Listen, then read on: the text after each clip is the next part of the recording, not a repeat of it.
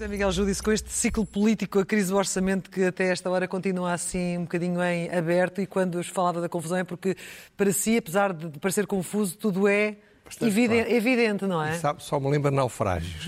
Quando estava a fazer, a preparar o programa, só me vinha à cabeça o Titan, Titanic. Titanic. Lá iremos Titanic. mais adiante falar disso. Sim. Pois, às vezes as coisas parecem confusas, e são, mas se pensarmos um bocadinho, tudo é muito claro. E, e, vamos hoje falar de dois exemplos, duas coisas muito importantes. Uma, esta crise orçamental, e a segunda, a conferência sobre a mudança climática, de, chamada COP26, que vai começar no próximo domingo ou na próxima segunda-feira em Glasgow. Ah, vai ser o prato de resistência. É, uhum. Aliás, é, é, fiz de propósito. Está toda a gente lá em casa à espera que eu venha falar sobretudo do orçamento. Mas vamos começar pelo vamos, orçamento. Mas eu depois vou dedicar muito mais tempo a coisas que são provavelmente muitíssimo mais importantes provavelmente não, são seguramente muito mais importantes, mais importantes, do que as crises políticas portuguesas. Bom, mas neste momento, e, e, ao longo deste dia, este assunto dominou as atenções, com uh, a evolução uh, que assistimos, com o Primeiro-Ministro a dizer que, afinal, uh, não se demite e a disponibilizar-se, ao que tudo indica, para gerir o país com duodécimos. Pois, mas isso não vai acontecer porque o Presidente da República, bem ou mal, já também queimou os barcos. Eu acho que isto houve aqui muitas precipitações. Agora, o que me parece evidente é que dois partidos querem eleições antecipadas. Podem andar a dizer o contrário, mas querem, que é o Partido Comunista e o Partido Socialista. E querem por razões completamente diferentes. Portanto, quando o Primeiro-Ministro diz que o país não vai entender. É para, é para que nós é não entendamos que a culpa é dos outros. Ah. Percebe o que ele quer dizer? O país não vai entender e são aqueles meninos que meteram o dedo no nariz. Eu portei-me bem, não fui eu que fiz os disparates. E pode ter ganhos políticos com isso? Ah, claro que sim. Numas eleições. Porque até é, é credível essa mensagem. Eu hoje vim de carro de Coimbra e vim a ver aqueles programas de manhã, não é? De... E, e era praticamente toda a gente a criticar o PCP e o, o Bloco e o Bloco e, e elogiar o PS. Repare, porquê é que o António Costa creio que quer fazer eleições? Porque ele sabe que o preço a pagar é excessivo. E porque era esta a velha ideia dele. Como se lembra, eu andei aqui à mesa a dizer isso, que era isso que ia acontecer. Pensava que não, quando via a grande derrota da. Não é uma grande derrota, mas não ter um sucesso político grande nas autárquicas, mas o otimismo do, do Costa e, e o, o, o, cheiro, o feeling que ele tem da política, penso, deve ter pensado, eu não posso desaproveitar esta oportunidade, não tenho outra igual. Mas Repare. pode haver uma clarificação, mas também pode manter-se este... Tudo pode acontecer, mas ele vai, como ele é otimista, vai pensar sempre o melhor. Em primeiro lugar, que o, o PC e o Bloco de Esquerda nunca podem estar mais em baixo do que depois das autárquicas, onde foram atrocidades. Por voltas e mais voltas que se dê, o PSD e o CDS vão estar numa confusão eleitoral interna, o que manifestamente também não ajuda a que seja uma oposição forte na candidatura.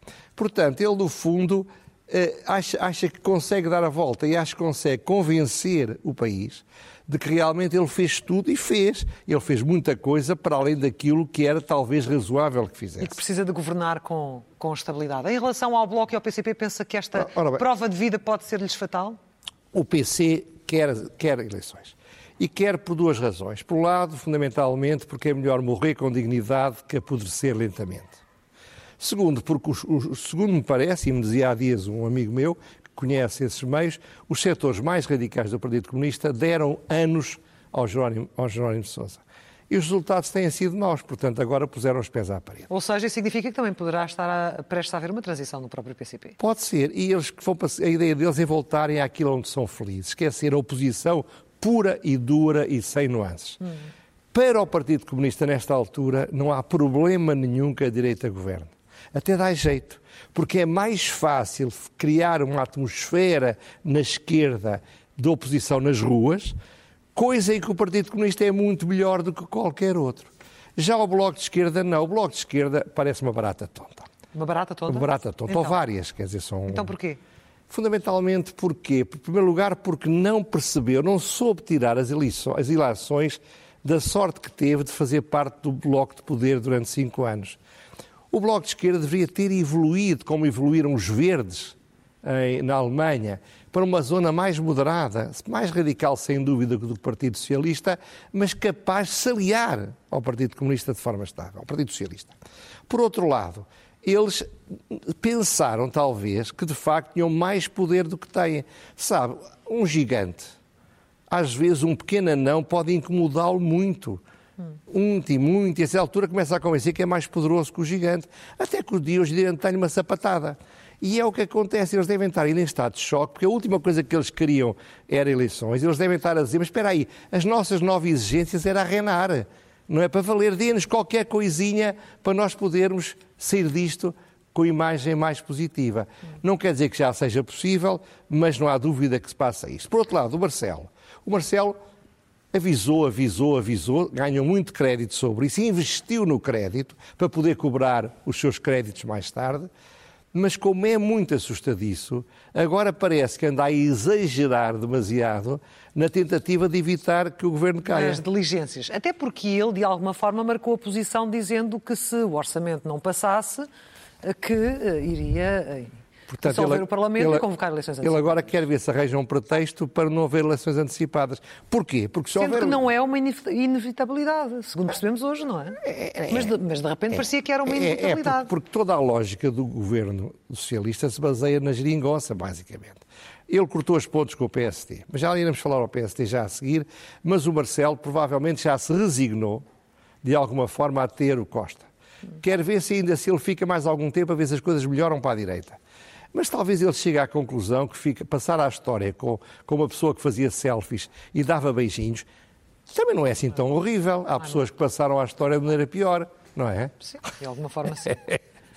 Não é Portanto, é quer, quer, também ganhar aqui peso político num momento decisivo Pois, é natural, também. isso é compreensível. O PSD e o CDS, o PCC não criou a crise agora, como é evidente.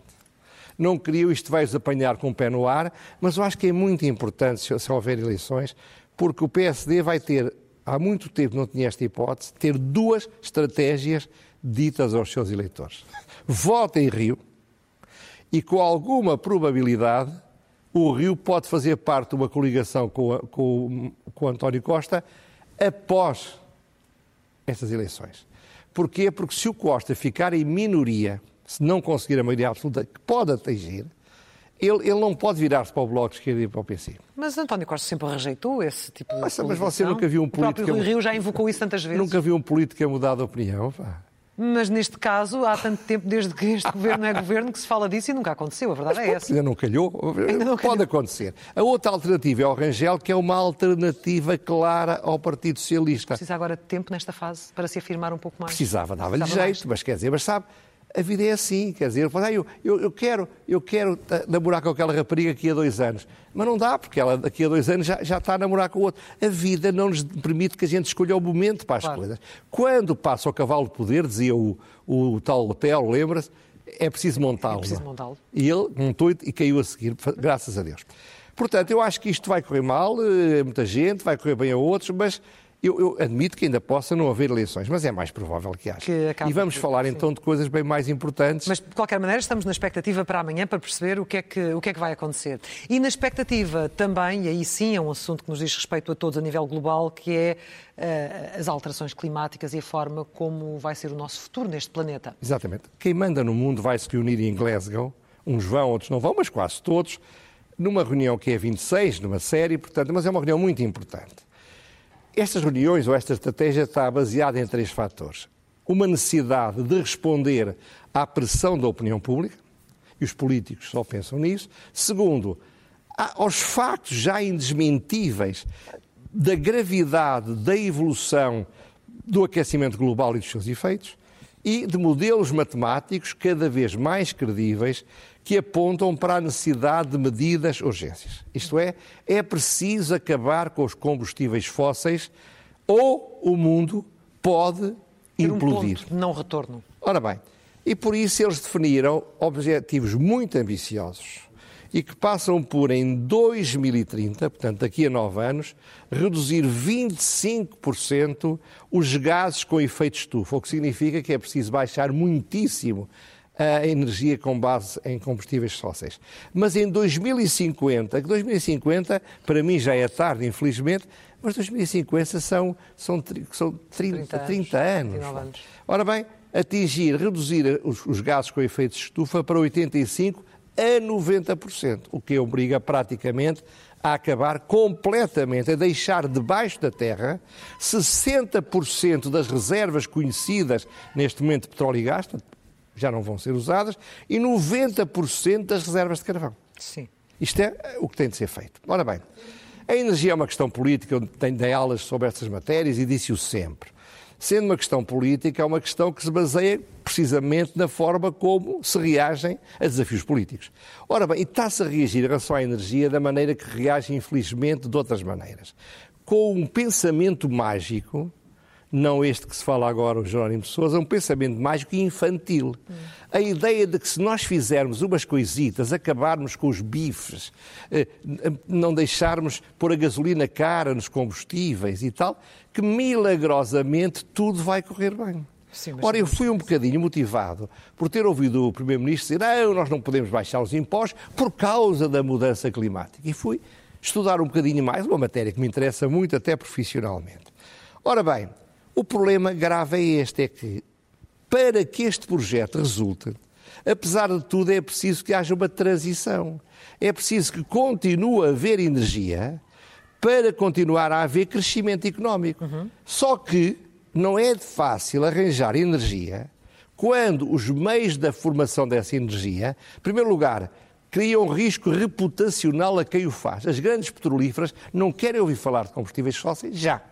Segundo, quando o payback do investimento é mais longo do que o tempo que eles vão poder estar a funcionar. Iremos já falar disso. Mas isso é hipotecar o futuro. Pois é, mas quer dizer, mas o problema é que é o tal pensamento mágico. Não pode ser. Mas como é que não pode ser? Vamos, vamos aos dados. Não há nada como os dados. Vai agora aparecer um gráfico, que é um gráfico que é difícil de ver, reconheço, mas vai aparecer no, no, expresso, no expresso e podem ver com mais atenção.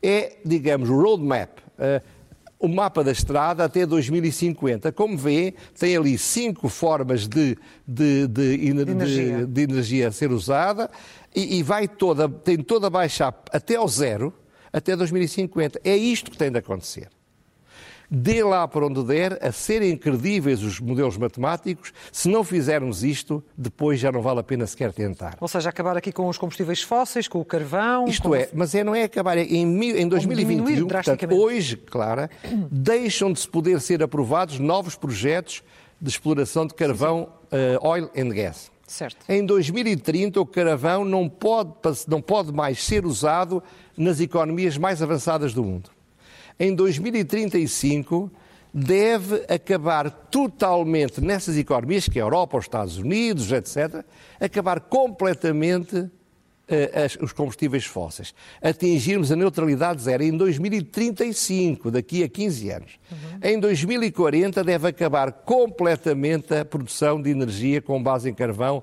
óleo e gás. Isto é o pensamento mágico. É o que tem de ser feito. Agora vamos ver a realidade para, para, para, para, nos assustarmos um bocadinho, percebe? Sabendo nós, por exemplo, que um desses gigantes, a China, fez o que fez agora por causa da crise dos combustíveis em relação ao carvão, não é? Exatamente. Pois, pois. Temos aqui os dados. Ora bem, vejamos como estava o mundo em 2019. É o próximo slide. Muito bem. Em 2019 nós tínhamos 83,4% da energia global é de origem fóssil. Em 2019. Repare que em 2050 tem de ser zero. Sim. Em 2019, mas dizer, está bem, está tudo mal em 2019, mas daqui a 10 anos vai estar tudo maravilhoso. Vamos dizer as previsões para 2030. Tudo isto é feito no pressuposto, evidentemente, não fazem as tais medidas radicais. Atenção. 2030. Então, 2030 aparece outro slide e é a projeção que se antecipa para 2030. Então, em 2030, repare, o mix energético praticamente não se altera. Realmente, onde estava 84, 83, passa a estar 81% de origem fóssil. É muito pouco. É praticamente nada. É apenas não continuar a crescer. Pior do que isso, em 2030, a OPEC e a Rússia, não propriamente países com a opinião pública forte, países autocráticos, vão passar a ter mais de metade da produção de oil and gas do mundo. O que significa que a probabilidade da pressão da opinião pública ser grande para que baixe é menor, que é capaz de ter menos êxito. Isto é, é exigir que a Rússia, por exemplo, desista da sua enorme arma estratégica sobre a Europa de fornecer ou não fornecer gás natural. Mas vamos a 2050. Vamos pôr agora não se esqueça que o mix devia ser zero. Ora, a projeção para 2050 diz que o mix será de 60% para combustível fóssil. Zero compara com 60%. Devia ser menos de 15%, não é zero. Uhum. Mas pior ainda, o carvão aumenta. Porque provavelmente é mais fácil que acabe a produção de, de energia petrolífera do que levar países como a Índia, a acabar com o carvão. carvão. Ou, a China, Ou a China, como você dizia. Ora bem, o que é que acontece? O problema é este, é que só podemos acabar com isto, só podemos ultrapassar esta tragédia se fizermos uma verdadeira revolução. Uma revolução que significa estarmos dispostos, nós, com os nossos impostos, a pagar uma subida brutal do preço da energia. Porque se não há produção da energia suja, os preços sobem. É evidente. Mas isso mantendo o conforto e o estilo de vida que temos atualmente. Não, também porque... há aqui uma questão também de paradigma de sociedade. Pois é, uma revolução, uma revolução. Segundo, exige que amplos setores da economia sejam pura e simplesmente destruídos. Sim. Que acabem. Não quer dizer que não, isso não aconteça na história da humanidade, mas é doloroso. Terceiro, exige que os países autocráticos, que não têm opinião pública e que não, não ligam muito a eleições, desistam da produção da energia fóssil que lhes dá poder e riqueza. Ora bem, e é preciso que as indústrias que vão morrer continuem a produzir, continuem a investir, sabendo que o investimento não vai ser pago, porque não há tempo a pagar. Repare, se começar agora uma, uma criação de uma, um terminal de gás natural, o terminal demora 3 ou 4 anos ou 5 a ser aprovado, começa a entrar em produção, passar 10 anos tem de fechar. Claro. Os, os bancos não vão financiar. Portanto, o que a sensação que dá é que, é que se pede à indústria fóssil que, como acontece com a orquestra do, do Titanic ou do Titanic, Titanic estejam a tocar até, até ao momento da morte. Eu admito que músicos façam isto, sobretudo em filmes. Agora, será que isto vai acontecer na realidade? E, portanto, não há que ficarmos surpreendidos com estes aumentos da Não, e, e os sinais são todos maus, ainda pior. Primeiro, os investimentos no gás natural estão a baixar, deviam estar a ser feitos o dobro praticamente do que está a acontecer. Porque o gás natural é que permite acabar com o carvão. Está-se a investir em energias limpas menos de metade daquilo que deveria estar a ser investido de acordo com o roadmap. Portanto, quem é que se admira que, a energia suba? Quem é que se pode estranhar que o preço de uma cesta de carvão, gás e óleo, petróleo, tenha subido 95% desde maio? Sim. Quem duvida que isto vai ser muito pior? E perante isto, qual vai ser a reação dos povos nos países democráticos. Hoje toda a gente quer, sem margem para dúvidas, é preciso salvar o planeta. Mas quando for no nosso quintal, nós a pagarmos o preço, eu tenho muito receio que a opinião pública mude e que os políticos vão atrás dela ou que partidos mais radicais, vejam o sucesso do Trump com, com as zonas de indústria do carvão, vão apostar nisso e ganhem eleições. É que não é só mudar de carros a gás óleo a gasolina para não, carros elétricos. Isso, é, é uma gota de água, claro. Por isso é que esta história do António Costa é, é, é um bocadinho desonesta. Agora, veja outros exemplos. O lítio. Sem lítio não há, não há, não há transição digital. Na Serra da Acra, que é uma dos sítios onde há mais lítio no mundo. Sim, da Agra. Tivemos, provavelmente 100% das pessoas na manifestação contra o lítio Sim. são favoráveis ao, à, à energia limpa, mas não no quintal deles.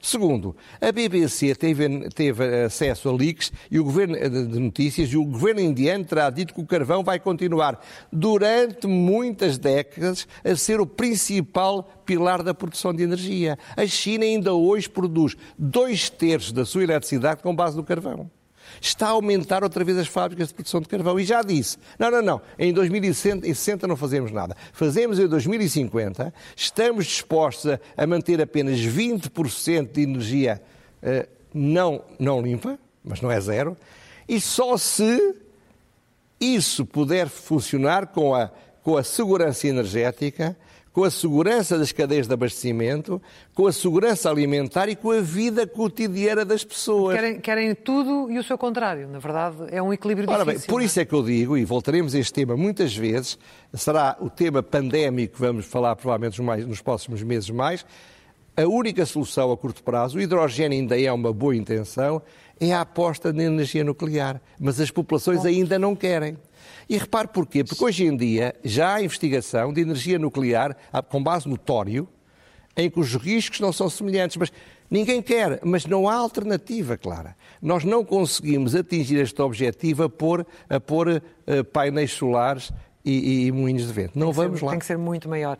Muito rapidamente, hoje volta a falar de estatismo, porque de facto os sinais são evidentes. É, mas não vai, não vai haver muito tempo, vai no Expresso, está mais detalhado. Vou falar, quero lembrar uh, o, que, o que disse o António Costa do 5G, Certo. Embora com razão ele quer acabar com, com, os reguladores independentes. Quem nomeou este foi ele, são todos boys, do modo geral. O segundo, populistas 10 cêntimos do e-voucher.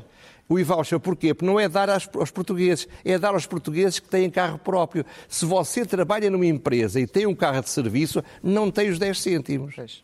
Terceiro, a questão da, do murro da mesa das organizações empresariais, a maneira desprezível com que o António Costa as tratou, mentindo descaradamente, então ele estava a presidir e esqueceu-se de falar esqueceu dos temas que eram os mais importantes. Sim, eles não gostaram. Não dá tempo a desenvolver como eu gostaria. Mas desenvolve nos textos que tem no, no, no, Expresso. Muito bem, vamos às rubricas, começando pelo elogio.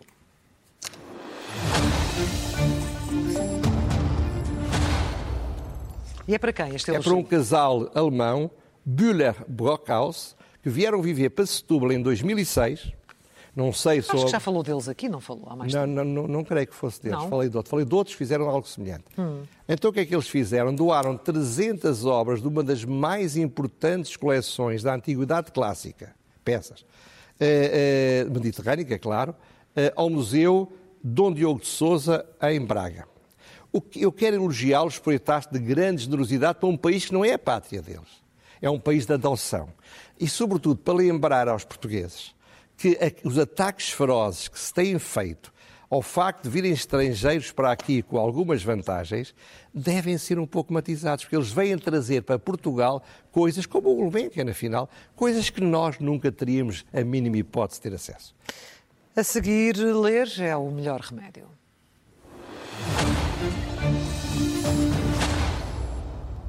Há uma exceção, vou, vou sugerir uma leitura que não li mas vi o índice e vi uma boa crítica, análise feita no Expresso, que é um livro que a Fundação Francisco Manuel dos Santos publicou, feito pelo professor Fernando Alexandre e uma equipa de muita qualidade, que se chama Do Made in para o Created in. O Made in Portugal transformado no criado em Portugal. É um novo paradigma económico, vem em boa altura, porque esse paradigma é, é, é dizer basicamente tudo o que anda a ser feito vai no sentido errado do que é preciso fazer. A próxima é a pergunta sem resposta.